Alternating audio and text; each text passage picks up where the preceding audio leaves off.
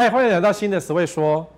今天讲基本功。我为什么讲基本功呢？因为我发现很多人在买房子的过程，全部靠灵感、靠色相、靠今天天气如何来决定今天是不是买这个房子。你不觉得很夸张、很扯吗？是，搞不好你就是这样买的。就是我今天出去阳光很好，然后呃走路过马路也是绿灯，然后你就觉得今天该买房子了。可是这不对啊，因为这个完全跟买房子的。大脑智慧知识完全不合，所以我要从头教你，就是说你要从回去想一想，你买房子的角度是对的还是错的，然后你从回去从回去 review 一次，就是你要去思考一下，你今天买房子的过程到底哪里出了什么状况？不然有非常多的人在买完房子之后才认识我，因为你中奖了，你要踢爆谁了？你要找媒体，你。吃亏了，因为今天网今天网络呃才有人写私信给我说，呃，所以哥，我买了一个建商的房子，那个建商是我从来就讲说很烂很烂的那一种，好，很多家我不要特别指定哪一些，就是那种超烂的建商。所以哥，我买了这个很烂的房子，然后已经过了一年多了，然后我今天才去住，嗯，过了一年多今天住，对，啊，今天去住才发现什么瓷砖破掉了，然后问我该怎么办。所以你的买房子一定有问题，这个基本功一定出了什么状况，所以才会买到一个有问题的房子，然后最后在那边打官司、找律师，很烦很烦之类的哈。所以今天我从头到尾重新教你一遍，你要从头到尾再重新思考一下，你买房子的过程是不是出了什么状况，然后是不是合乎这个标准作业流程哦？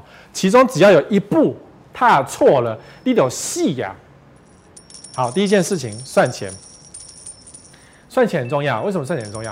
对，很多人买了房子，他手上只有三十万，然后看到健身广告说自备款三十万就可以买一间房子，然后就买了，很恐怖哎，真的有这种人呢。然后最后呢，快要交屋说来写信问我说十位哥该怎么办？”我本来想说你去卖一卖好了，可是不是，不能这样教你说叫你叫你去卖，卖也赚不到钱呐、啊，除非你有色相。好，你手上就有三十万，然后就是买一间房子，你不觉得很恐怖吗？我觉得叫做恐怖哎，我觉得不叫做冒险。泛滥，两年后房价会涨这种事情，这种屁话你相信？你也是去，你跟他的智商是一样的哈。所以第一件事要叫你算钱，你有多少钱做多少件事，好吗？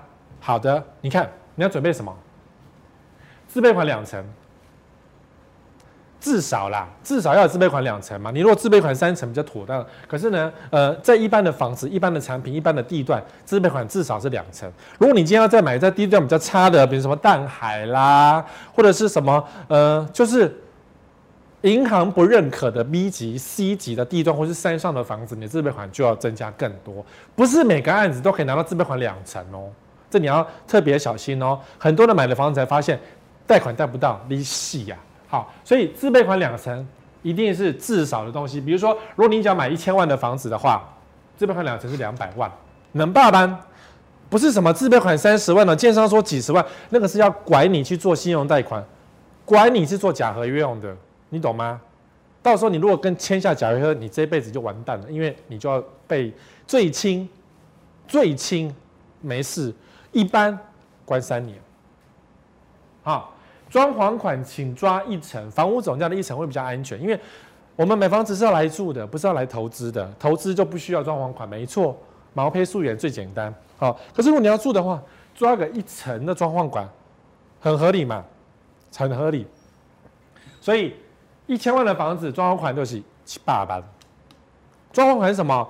你冷气要钱呢、冰箱也要钱呢、桌子也要钱，床也要钱呢、你没有这个钱，你怎么住啊？你买个书桌多少钱？你不要说口袋没有钱，叫政府借我居住正义，不是这个意思的。买房子跟居住正义无关，你要算好自己的钱哈。有的没有一层，什么叫有的没有？比如说代书费啦，你买的房子需要代书费嘛？瓦斯万一出什么状况，对不对？要钱。因为有些房子是没有瓦斯的，你必须要后来自己事后加装，不是每个建案都有瓦斯这件事情哦。哦，我看到很多是用那种瓦斯桶的，这种也有。然后有的没有一层，比如说你买了中古屋之后呢，中古屋可能需要重新变换什么变压器，这也有可能发生。好，所以这个一层东西你要自己先抓好，一层比较安全呐，这是比较安全。比如说，呃，买了一个新房子，除了代书费还有什么？还有什么？呃，管理费啦，管理基金呐、不是有这个预抓六个月的管理基金吗？那是你要出的钱呢，那也是管理费要讲的啊，对不对？或是你买了一个房子之后呢，结果呢，社区突然间公告说，本社区电梯要大维修，每户分摊五万块，也要钱，什么都要钱。买房子都有会有出现这种临时的状况，你完全不知道，所以这个钱本来就该准备好，好，好，生活准备金一年。什么叫生活准备金？就是 万一呀、万一买了房子被资遣，你看现在武汉肺炎，很多人没工作，对不对？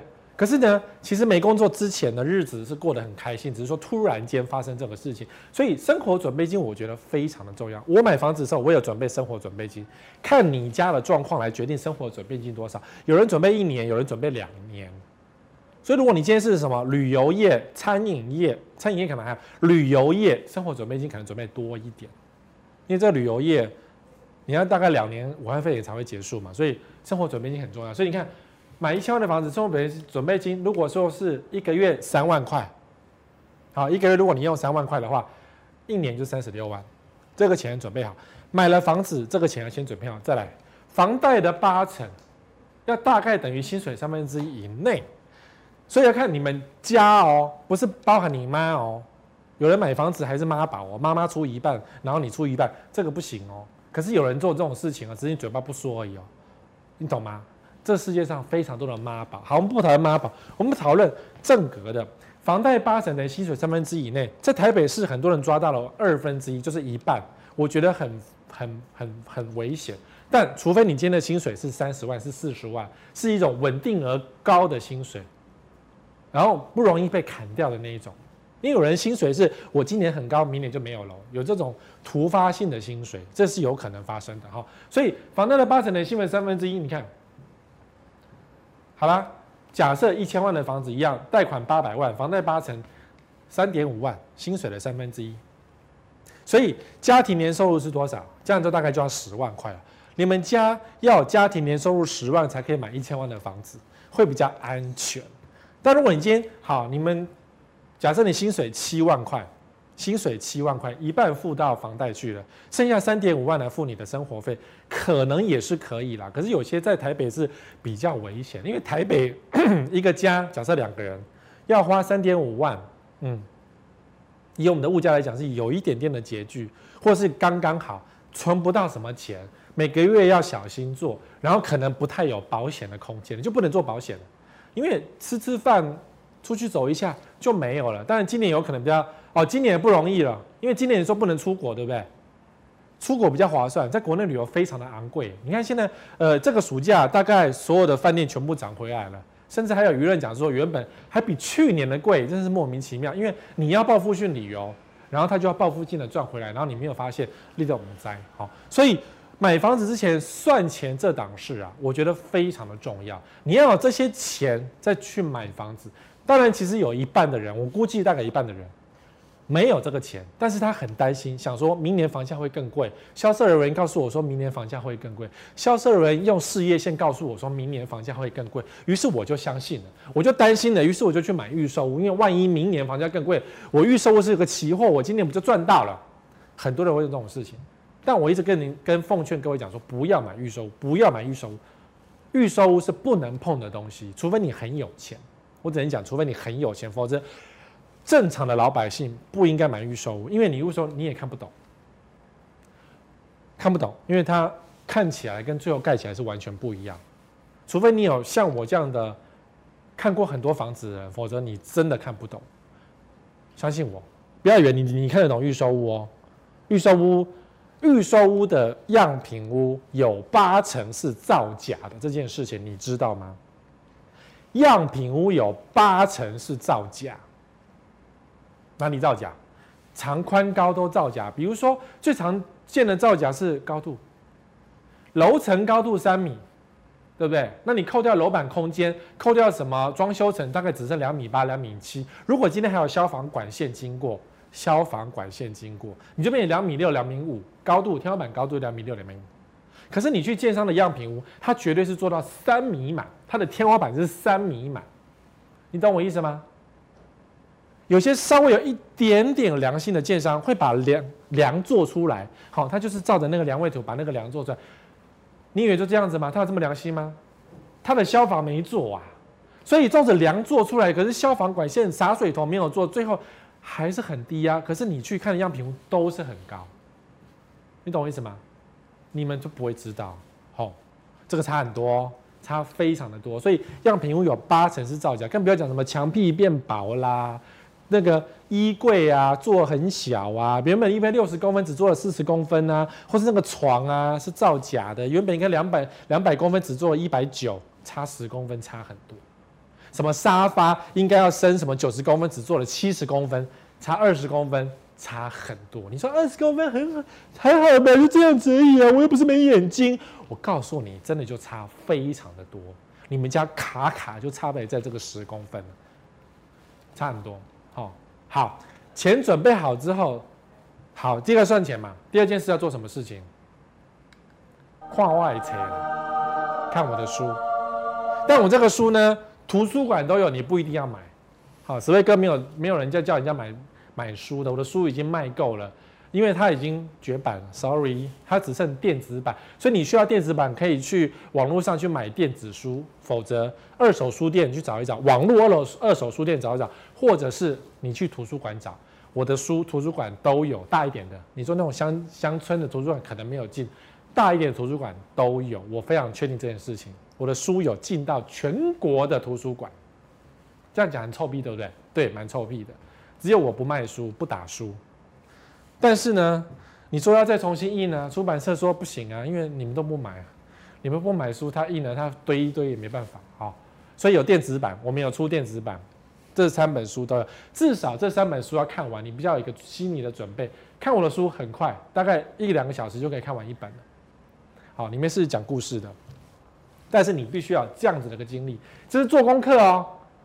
我没有叫你背起来，如果你能够背起来的话也不错，因为我有网友真的倒背如山，他会把它背出来，然后还有曾经有网友把整个书的书目啊全部给他 list 出来，然后告诉我说这一段讲什么，那段什么，哦，他做的非常的精彩的那个读书报告传给我，我看了超感动。但重点不是这个让我感动，重点是看完我的书，你对于这个世界比较有准备，因为房地产的世界是非常的黑暗，非常的黑暗，所以这三本书要念完。到了这做完做完这两点了，有没有？有钱了，算完钱，看完书了。但如果你今天觉得这三本书不够，麻烦你多看几本书，什么书都可以看，只要是什么赚到一亿啦，好，什么呃我在这里赚大钱，这样子赚很多钱那种书都不用看，那是乐色，那就是乐色。只要是告诉你轻松赚钱的都是乐色，因为赚钱绝对没有轻松这两个字的，知道哈？可是你什么第一次什么就上手那种可以，因为那个就是一个条列式的一个很简单的那个基础东西，那个可以看。好，什么张教授的书、张清的书，什么都可以看，什么都可以看。哦，多读书好，看完书的时候才能够出去看房子。你看，我花了十分钟讲说出去看房子之前，可是你们不是哦，你们就马上，哎呀，今天天气好就马上出去看房子，看完房子信用卡拿出来就刷了，刷了就死了。然后就是，谁跟我已经花钱买了个房子，怎么办？这个房子有问题，才觉得有问题，来不及了。只要是签约就来不及了。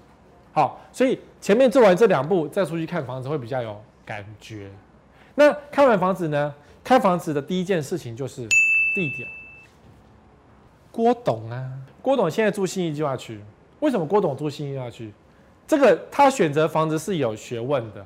当年他以前住在敦南街，现在变成变电所旁，呃，没有变电所。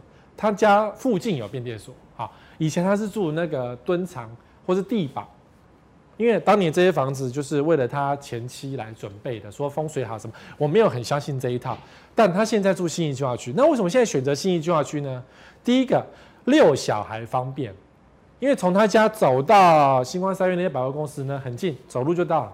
他当然可以开车出去找保镖开可以，可是走路就到，旁边有一些公园，他走路就到。旁边有保镖就 OK 的，但是我不确定这些有没有保镖，但很妙哦，就是遛妈妈，因为妈妈需要公园、需要绿地、需要阳光，啊，他对妈妈很孝顺，那一样嘛，从新义计划区走到能够遛妈妈的地方很方便，所以如果你有妈妈家里有长辈需要遛的，或是家里有小孩需要遛的，你就要想到这些问题。好，所以地点选择，郭董都很清楚知道说这些地方是很重要的，很重要的，因为台湾的豪宅这么多，他就没有选择山上这一个，对不对？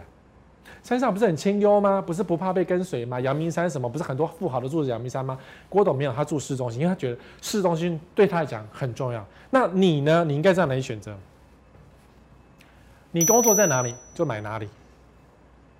夫妻两个人，好，你们一家如果有夫妻两个人，那这个家谁最大？是老公大还是老婆大？就选择一个地方，然后另外一个牺牲，除非两个人在一起工作，否则一定是这样。还有。夫妻两个人，谁出钱就决定买哪里，很明白哈。各位老婆，不要说我没有，不要不要不要在那边该说，嗯，我没有出钱，可是你要爱我，所以房子要买我的名字，嗯，你要买到呃我工作上班方便的地方。我告诉你，这么傲娇，你会迟早会离婚的。不要做这种蠢事，好不好？你先生人，那你也是有限的。好，那各位先生呢？你不要真的这么愚蠢到说，好了，我什么疼老婆啦？我爸给我一笔钱买这个房子，用我老老婆的名字买我老婆的地方，你干脆住娘家算了。这个会埋下最后离婚的因子，所以这件事情千万不要发生。好，你说公平，一人出一半，fine 可以。但是呢，这个家，比如说大事谁决定，还是以谁为主，通常都是这个样子。通常的，如果你今天单身，你自己决定哪里就是决定哪里。好，好。娘家婆家就是你要遛小孩子的方向，就是你上班的时候把小孩丢到娘家或婆家，很多人都这样，丢完之后拿去上班。那娘家婆家的地点就决定了你们房子买到哪里去，因为现在结婚嘛，很多人是一个东一个西嘛，所以取决这件事情。啊，那我个人觉得一个东一个西，中间一半，这是一种方法，但不是很好，因为通常中间一半那个地点是你们不喜欢的。因为你无法讨好两边，你只能够选择谁好谁不好这样子而已。中间一半虽然感觉公平，但谁都没有讨好到。好，小孩上学有小孩，通常以小孩为主。比如说像这个康桥新店的康桥，后面有一大堆的别墅，卖给谁？卖给来康桥念书的小朋友家长。一开始啦，一开始。因为康桥在设刚刚设立的时候，后面一堆房地产嘛，一些别墅嘛，有钱人嘛，康桥贵，所以有些人就觉得说，那我今天搬到山上好了，我为了小孩只好搬到山上，然后上学方便。现在呢，这一套没有人要了。比如说我住地堡，你要我住到山上多不方便，我为什么要住山上？就开始发现有人这样觉得了。好，那住地堡不愿搬山上怎么办呢？康桥想到办法。交通车解决一切，你懂我意思吗？它有非常多的交通车，所以现在目前台湾的私立学校都是来这一套，用交通车解决所有的交通。所以如果你今天你说啊，这个房子在私立学校旁边，房价超有什么前途之类，你千万不要这件事给骗，你懂吗？山上曾经有一批房地产为了这个学校而发达是没有错，曾经，但现在通通都是交通车了，所以。类似的私校，全台湾非常的多，全台非常多哦，不是就这里哦，像林口也有啊，新竹也有啊，然后呃，到处都有这种很贵的私立学校。不要相信业者说的话，说私校旁边房价就很涨，这蛮蠢。因为曾经有个案子很有名，就在哪里？文山区，台北市的文山区，私校正隔壁，好什么？呃，给小孩多睡一会儿啦，就住那边啊。结果后来房子盖好，就发现，哇，我是教室第一排哎，有必要吗？吵死了！豪宅住教室第一排，不被看光光？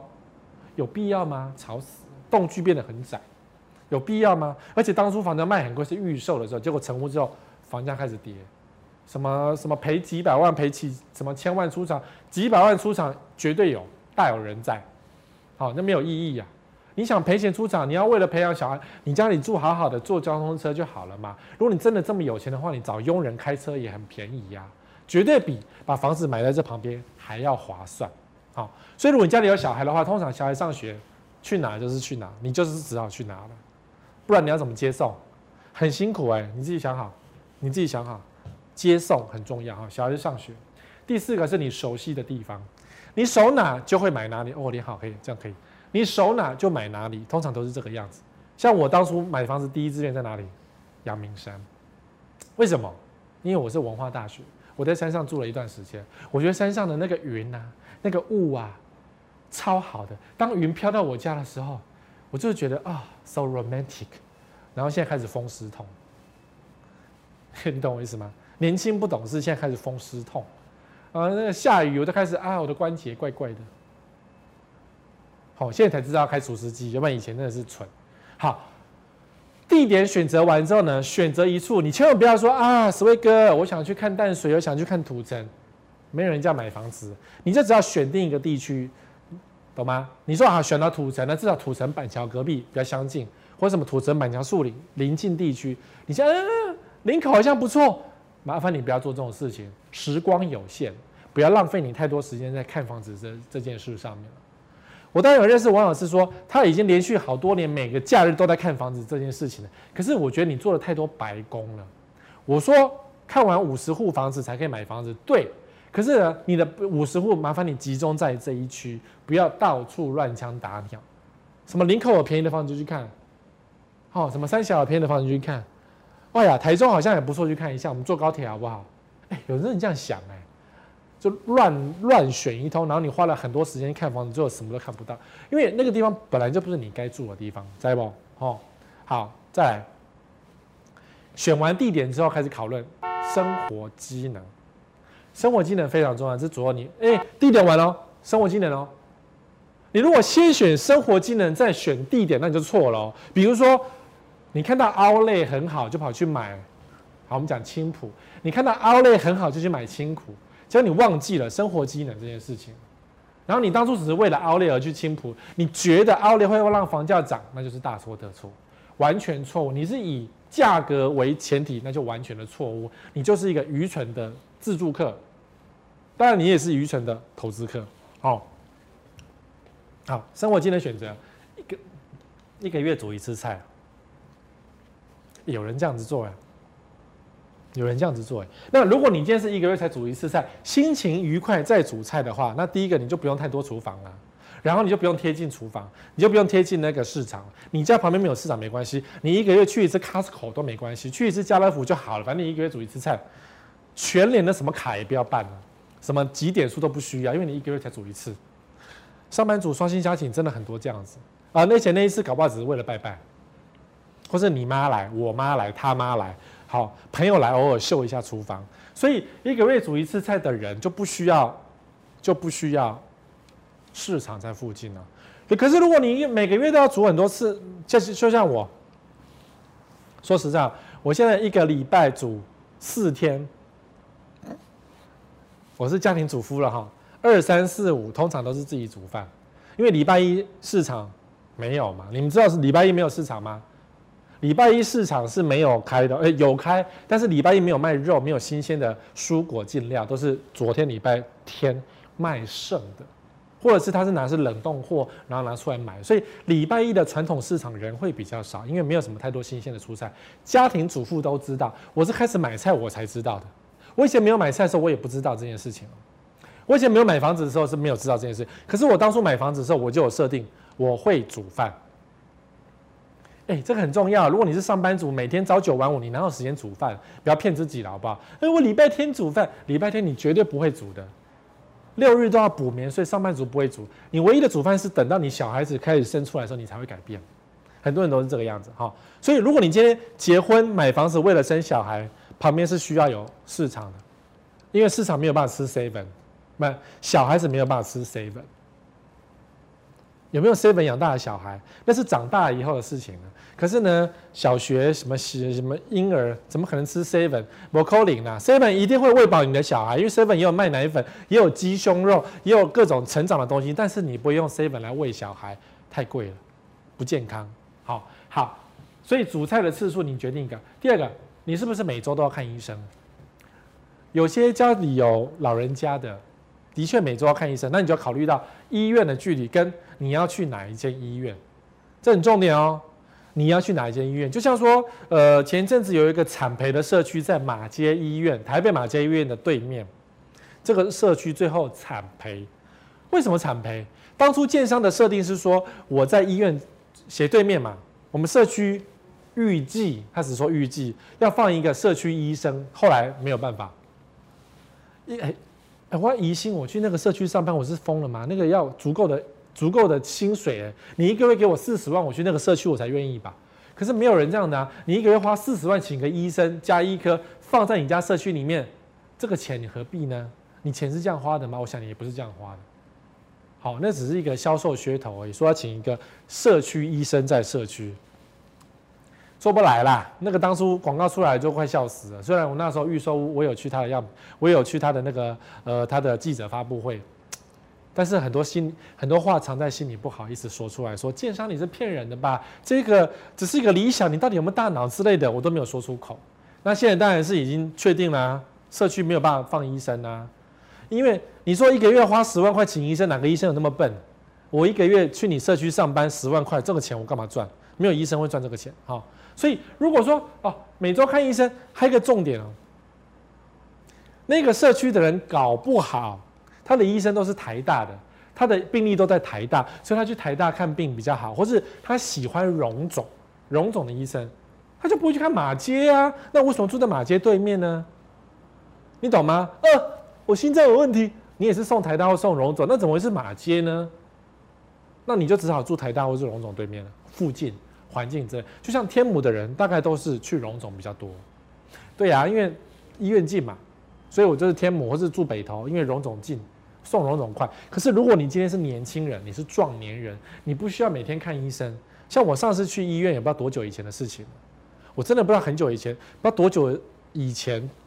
去医院好，我可能感冒去诊所，那诊所就够啦，我就不需要医院，所以你就不用去买在什么医院旁边、医院附近，知不知道？土城的投资客不要做这么蠢的事情啊，那是长庚哎，长庚有很好吗？那那个云林的台大旁边不就是房价翻掉了吗？可是没有啊，没有啊，哦，好，再来捷运。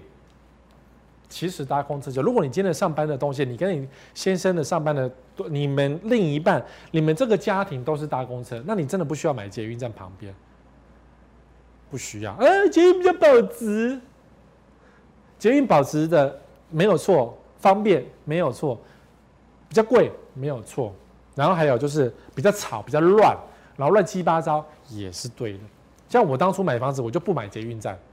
我那时候已经设定好，我不要买旁边有捷运站的。我觉得捷运站非常的乱，又非常的吵。虽然生活方便，但我可以自己煮饭呐、我可以勤劳一点呐、我逼自己煮饭可以吧？我就是不要走路到。你看现在有 Uber，我当初买房子也没有 Uber，现在有 Uber 随便都可以送了。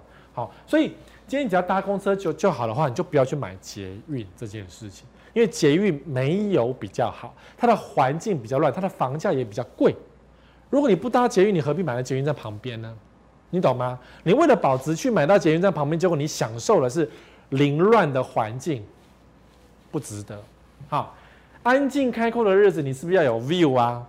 你是不是喜欢宁静啊？像我家现在目前是安静开阔的日子，目前是我当初买房的设定也是我也要安静开阔的日子，因为我想在家里裸奔这件事情，我不想早上起床的时候还要拉窗帘，我不想要面对我的邻居偷看我这件事情。但很多你的房子也不是偷看，是明看，坐在窗户就看到，哎、那个人内裤松了，有两条线在外面飘着。好，所以这件事情你决定，如果你今天你要的是安静开阔，那就要选择高楼层，选择郊区，选择你家的视野对面是没有东西。如果你今天买从化区呢，最好只能选择学校旁边，学校第一排，公园第一排，甚至是警察局第一排，都胜过邻居第一排。哈。第四个就是你自己设定好了。第五个是买台进口车要停车，没有捷运买车不就很爽？你就可以开进口车了。那车库就很重要喽。有人说，纵使是套房或是两房小平数不用买车，但如果说你今天是一个想买进口车的，那你还是要必须要买一个有车位停的地方来放你的进口车。如果你的设定是我买。国产车随便开，二手车随便开就好。那你这样的话，你就可以为了省钱去，比如说租个两千块的那种停车格是 OK 的。很多那种对不对？题外，新北市有很多那种两千块就在骑个五分钟车的地方啊，有这种东西啊。好，一个月两千块给他没关系，跟你花个一百多万买一个停车位，考虑一下。所以如果你今天要进口车，那你要买车位。如果你车随便开就好了，垃圾车都可以开，那车位就可以考虑不要买。好，第六个，没钱可以住郊区，没有人规定你要住市区啦，市区有市区的优点，可是郊区有郊区的宁静。好，这件事你要想好，懂吗？所以这叫生活机能的选择哦。有人全都要，有人要开始排序。那我会给你的建议就是说，你买房子之前要开始跟你的另一半，就是谁要跟你住这个房子的，开始讨论排序的问题了。当然还有更多生活机能啊，比如说学校好坏之类的。你如果要选学区，你非要那个呃呃正大附中学区，那你只能住到文山区，那没有办法，这没有办法，这是你们家决定的事情。你对于文山区再也不熟。可是小孩子念到了，那你也没有办法，对不对？好，所以这些东西是你们家要自己做排序的哦。你们把你们必要的生活技能全部列出来，必要的生活技能，譬如说像一个月煮一次菜，那就不是必要的生活技能。反正量饭店到处都有。好，如果你说是偶尔看医生，那医院也不需要，请把你画叉。你把列出你要的生活机能，比如说我只要 seven 就好，那太简单了，那你没有 seven。对不对？所有地方都有 seven，只有一个地方是没有 seven 的，在台北市的文山区的二期重划区里面没有任何的商店。对，但你说什么青山镇，好，新店的高级别墅里面也没有便利商店，它里面有什么？呃，华城到台北华城里面有社区俱乐部卖一些小东西，但是它也没有便利商店。好，如果你够有钱的话，你不需要便利商店，OK 啦，开个车嘛。开个半小时的车到市中心买个麦当劳是 OK 的，没有问题。好，好，这个排序你自己要做，不是我告诉你，是你自己要做。好，再来，这个叫做房屋条件的排序。排序是什么？因为连我都买不到一百分的房子，我都买不到对我一百分的房子，何况是你呢？我有房地产二十年的经验，我都买不到一百分呢。所以你一定也买不到一百分，你买到一百分那叫祖上积德，有可能啊，有祖上积德，有祖上积德这件事情，好像那个我们的可爱的书画说，他的朋友有一间那个新装复都性的房子，好像很不错，对不对？可是对我来讲，要许我那个房子死过人呢，兄工地耶，扣了。扣了一百分，这样，你懂我意思吗？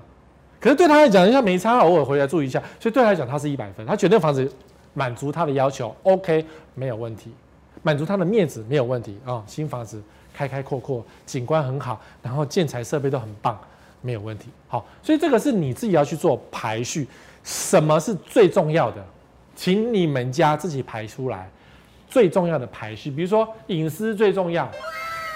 我要在家里裸奔，所以我隐私第一名。我的窗户看出去不要有别人这件事情，如果是第一最重要的话，那你买房子就要以这个为主哈。景观最重要就是我想要看过去是绿色，我想要有河景第一排，再吵也没关系，风再大，东北季风再强都没关系，我只要河景第一排。有人真的喜欢这样，什么飞机起降第一排，我每天看飞机很爽。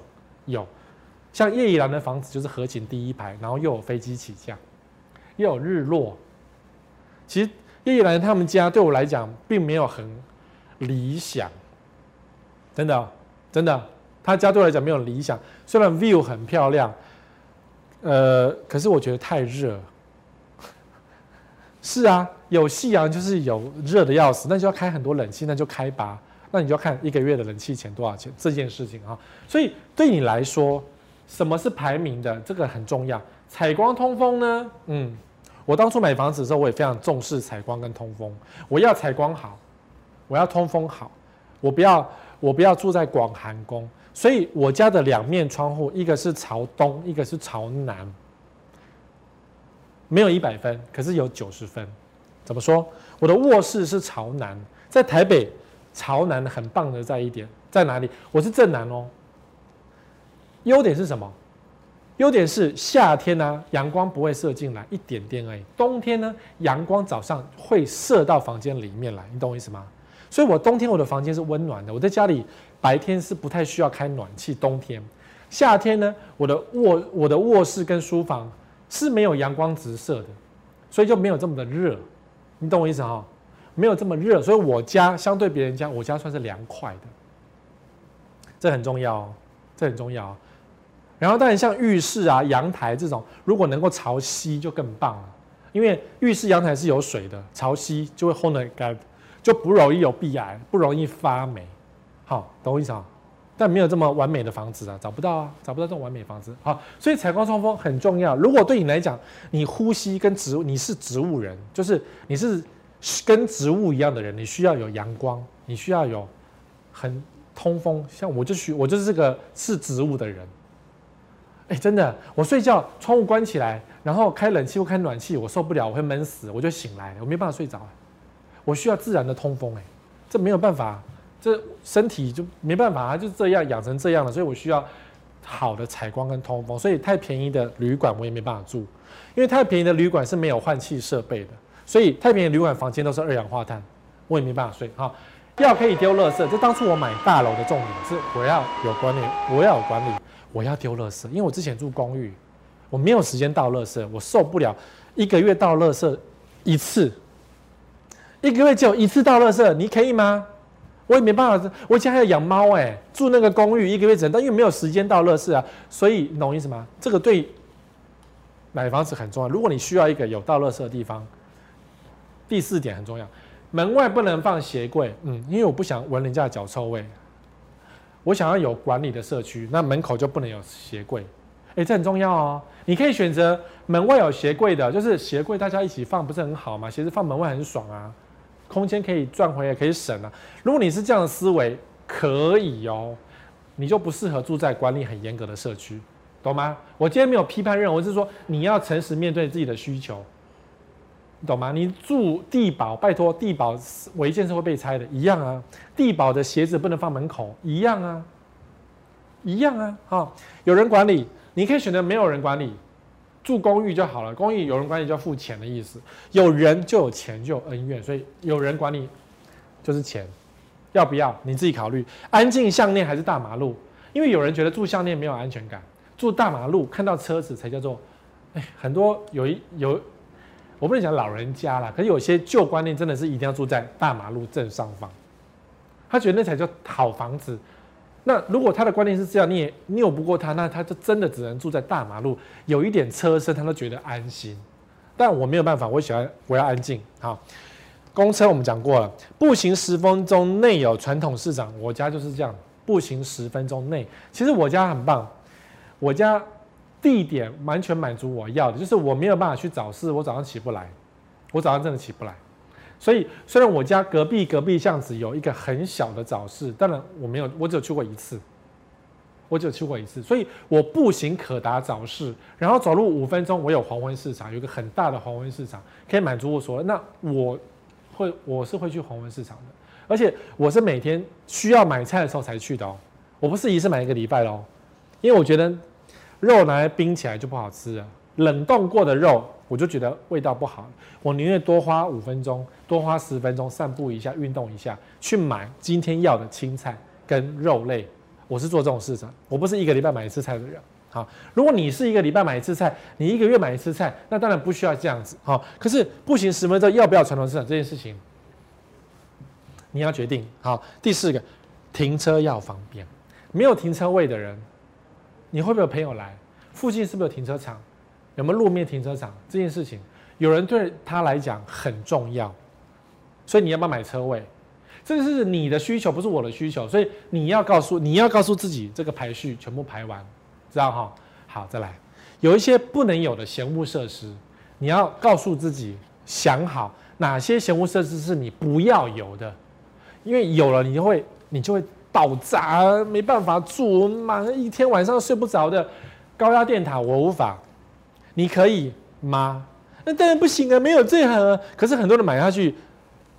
前阵不是有广一个新闻说，呃，有一个代销公司的老板自己买了二楼那个案子，建案在敦化南路基隆路口附近那个呃豪宅这样，因为他又发了新闻稿说他买了一个二楼，然后意思是说他又看好自己的社区，自己卖的社区，所以买了二楼。可那个二楼就是旁边就是高压电，就是一个变电所哎、很恐怖哎。然后他为什么买那个二楼呢？那当然被逼的嘛。他有这么笨吗？他不知道隔壁有高压电塔吗？呃，不是高压电塔，变变变电所吗？他当然知道啊。做代销卖房子怎么不知道旁边有变电所呢？那为什么要买？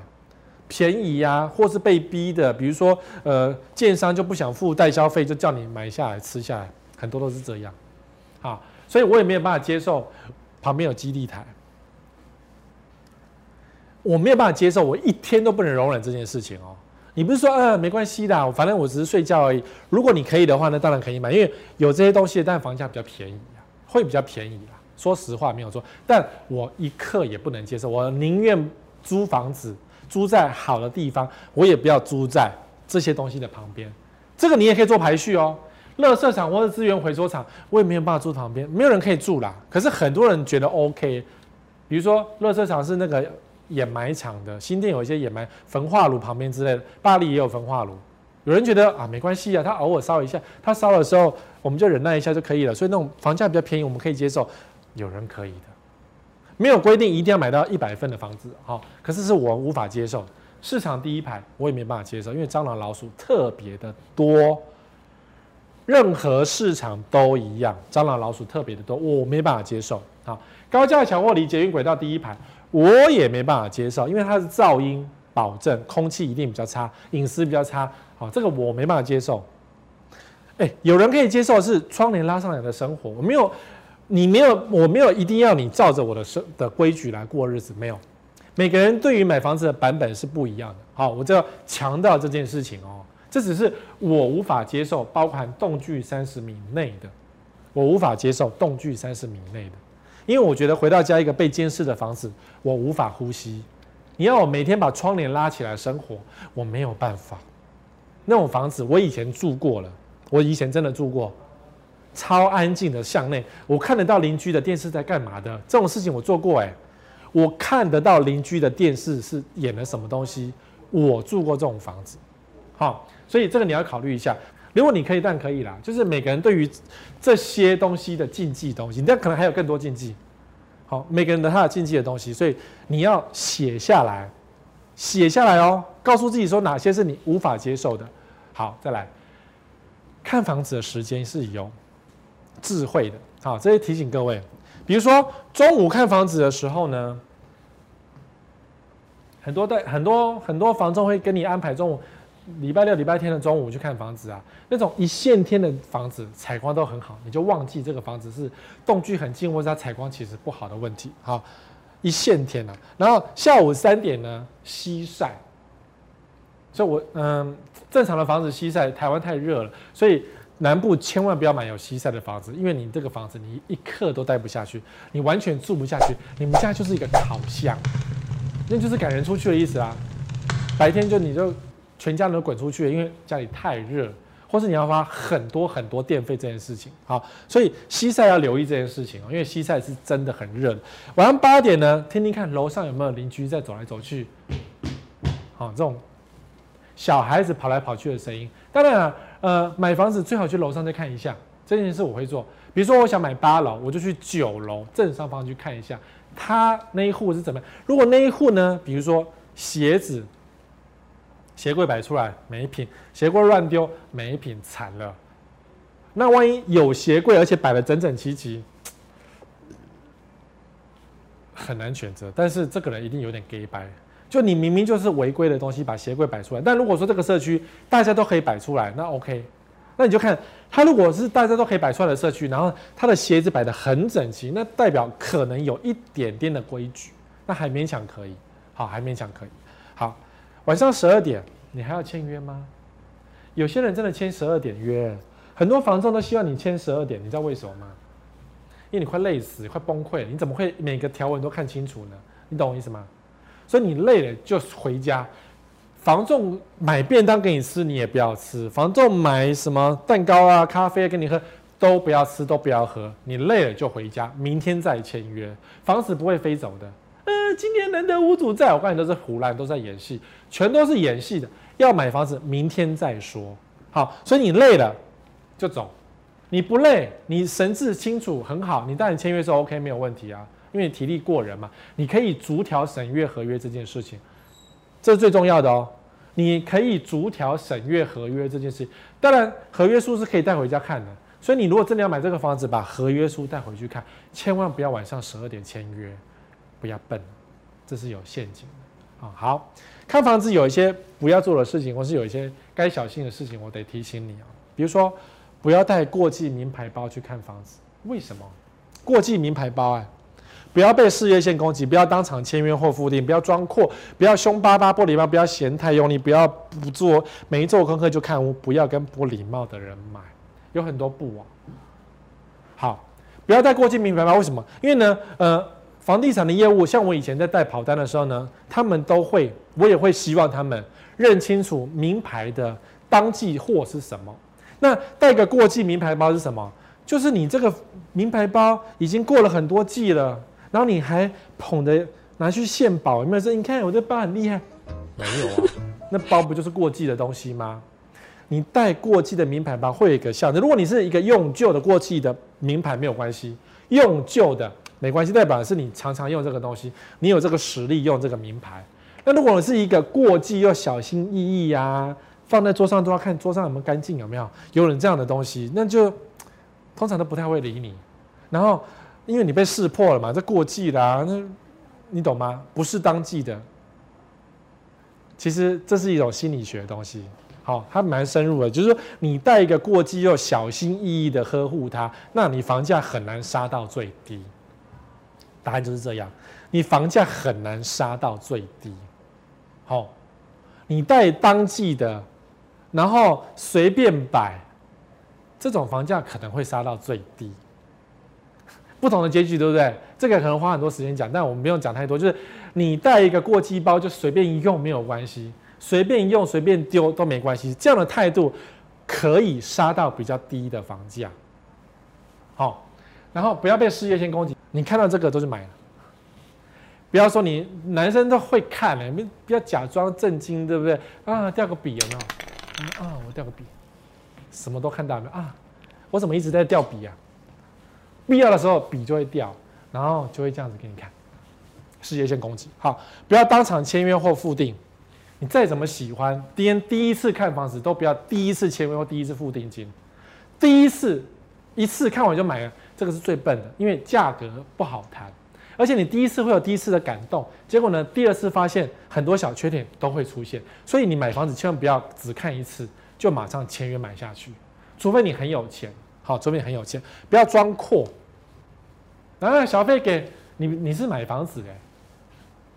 你如果这么阔，我就不用杀价给你了，你知道吗？我这房子就不用便宜给你了，懂吗？好，不要凶巴巴不礼貌。我们讲说嫌货才是买货人，这句话是没有错，但是也没有这么凶。你是要买房子，不是要来跟人家吵架。好，所以你不要嫌太用力，你可以嫌，但是那个讲话不要尖酸刻薄。如果你今天真的要买这个房子的话，不要太尖酸刻，可是你可以嫌哦，很有礼貌的嫌，弃说，哎呀，你这个房子潮汐，会比较热。你可以把你知道的缺点，就是很坦白的告诉销售人员，不管是中古屋还是预售屋还是新城屋，你可以诚实讲，但是不要嫌弃，哎，这什么烂房子，我才不要买，不要买出去啊！你懂吗？不要买这出去啊！你是买房子，不是来跟他吵架的哈！啊，不要没中过就看，因为我们卖房子都会只都会跟买屋人在计较，就是我们在较量，这是一个比较，这是一个作战。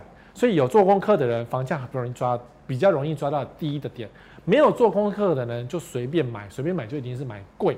好，还有不要跟不礼貌的人买，就他嫌弃你，他嫌弃你穷，你开国产车，他就啊你买不起。我告诉你，销售人员有这样的状况，你这房子千万不要跟他买，就不要买了。你不要什么跟他赌气，说什么你你瞧不起我之类的，没有，就不要买这个房子，一定有问题。销售人员有问题，房子也会有问题。好，好。再来，看完一间新城屋预售，你要做什么事情呢？看完了，看完了，笔记都写好了哈。你要搜寻建商风评，请你一个一个每一个建商都要去搜寻，不要只是问我，这个功课你要自己做。如果有建商风评是不好的，就不要买。或是说你看到这建商不好，你就不用去看了，因为那个烂建商，你干嘛看到的房子？就不要浪费时间了哈。是不是凶工地？这可以找你用地址。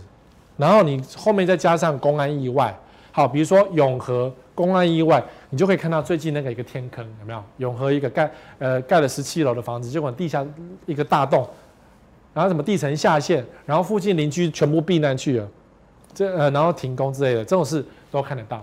凶工地要看，所以你要找地址跟公安意外这样子来做搜寻，好，确定四周是谁，在重划区很重要，旁边有一块绿绿绿的地。它如果盖起来的话，那你要隐私就没有隐私了。所以确定房子四周，没办法，新成屋预售是这样子啊，因为重划区是这样子啊，谁知道隔壁要盖什么？没有人知道啊，没有人知道啊。哈，评估投资客多寡，这个蛮重要。如果你看新成屋的话，通常投资客多的房子，几乎房价都守不住。好，然后最后，Google 看地形，所以这个你去。Google，请放大一点，看四周有什么这种东西，有什么嫌恶设施啊？那个卫星看一下，看有什么这样的问题啊？知道不？哦，好，再来看一间成屋之后，成屋啊，我们刚才是预售新成屋嘛，这是中古屋。看完中古屋之后，你要注意什么？中古屋重点是社区营运状况，这个社区。老伯伯多吗？清洁人员是怎么样啦？总干事感觉如何啊？是不是一个有在管理的社区啊？或是它是一个中古公寓？但这个公寓可能邻居水准很好啊，有灭火器是更新过的啊，然后楼梯很干净啊，是不是这样的东西？这些条件你要自己去看。好，营运状况最重要了。公寓有时候虽然便宜，可是如果是一个常常在上油漆，每年都会漆一次油漆那种公寓，那个公寓就比较保值，住起来邻居比较有水准。这个很重要，但你说啊，那个公寓啊，拉斯拉斯这样便宜啦，将就住我来扫好了。这个公寓一定要不不怎么样。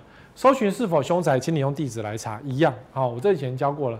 正楼上那户瞧瞧，看他的鞋子如何，跟 Google 看房屋四周。如果我得买公寓，我一定会找楼梯是干净的，我一定会找楼梯是干净，油漆有漆的啦，然后呃有灭火器的啦，哦，或是没有什么垃圾的，表示邻居还不错。这是公寓评判的标准。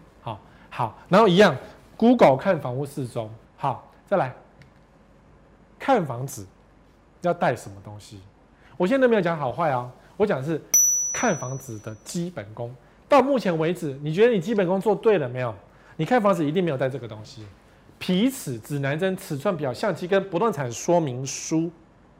这些，我以前在一中有个专栏是带看带看房的专栏。我带过了一年多的客人，好五六十个，没有啊，有一个人带着皮尺，没有人拿指南针，没有人知道尺寸表怎么看，相机是手机，大家都没有拍照，然后不动产说明书没有人要拿，很奇怪，对不对？对我来讲是必要的东西，皮尺是要量的是距离呀，因为呢，纵使建商给你这样的图面，或是你去看中古，中古可能没有图。好，那床位的大小，这个都是要自己量出来的，建商不会告诉你。建商给你的讲的就是量强心到强心的。哎，这边有尺寸，这边有点模糊哦。给你的图是强心到强心的建筑图，不是墙皮到墙皮，所以这中间差距可能有墙厚度的这个差距。这个差距往往决定了你的衣柜是不是摆得下，你的床是不是摆下的最重要的依据。因为你要装潢就死定，所以你只能用皮尺去量，到底这个多少？小房子真的一公分差很多哦，小房子一公分差很多哦，懂吗？你要带着你的皮尺，像我去买沙发也是带着我的尺寸去买的，一公分都差很多。我拿皮尺在 IKEA 里面量我那个沙发多长，这些事情你们做得出来吗？我做得出来，因为我想要确定一下这个沙发是摆得到我家，这件事情都要做好。指南针是要确定这个房子是东南西北。确定那个采光的位置，因为中介告诉你的采光都是乱讲一通，什么都是朝南，全部都朝南，结果全部都错，所以你要自己去确定一下阳光从哪里出来，风会不会吹进来，这件事情要自己去确定。然后呢，中古屋最重要就是不动产说明书，中古一定要要索取不动产说明书，因为里面很多东西都在这个说明书里面，万一有什么任何纠纷，说明书都有，比如说是不是凶宅，有些说明书写是，有些说明书说没有。有没有漏水？有些说明书是写清楚说有漏水，结果你懂吗？他已经告诉你有漏水，是你自己要买的。好，所以不动产说明书是很重要的身份依据。好啦，再来第十个，签约前要干嘛？合约书要审查，签约前哦，不是签约后哦，因为很多人拿了合约书给我说，哎呀，十位哥，我们家买的这个房子都死定了，你签了都没人要理你了。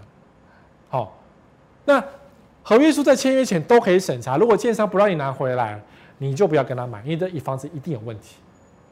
房仲如果不给你看合约书，然后就要让你签约。这个不要跟他买，因为这个房仲一定有问题，再大的品牌都一样。所以合约书是你可以审查的事情，这个是消费者保护自己的东西，不是特别的优惠，不是，是你要去做这件事情的哈。然后呢，在签约之前，银行可以先估价，因为有些地方银行估价的层数不够高，贷款不够多，贷款很重要。比如说银行估出来只能贷七成，那你就准备三成的自备款，你有没有三成的现金？自己口袋要看一下。好，装潢费用在买房子之前，签约之前就要估算好。买任何房子都要估算好，免得到时候你买了一个房子，然后没办法装潢，你就死了。最后是实价登录，最后再确认，最后再确认，这件事很重要。好，好啦，我们讲了一个小时的基础买房子从头到尾的正确的流程。我希望你买房子的时候是有这样子从头到尾。那如果说你今天买房子看了半年、看了一年、看了两年，还是找不到好的房子呢？表示你可能撞墙，你遇到撞墙期。那为什么会撞墙期呢？表示你的 SOP 做错了，你看房子的步骤做错了，顺序做错了，或是到底中间漏了什么东西？好，这些是我认为比较好的买房子的一个方式，能够让你比较轻松的买到你想要的房子跟比较好的房子。OK，好啦，有什么问题记得在这边影片底下留言给我，告诉我说你想听什么主题，或是你有什么问题是没有解决的，我们下个礼拜再帮你解决，好不好？那今天节目到这里，我们下礼拜见，拜拜。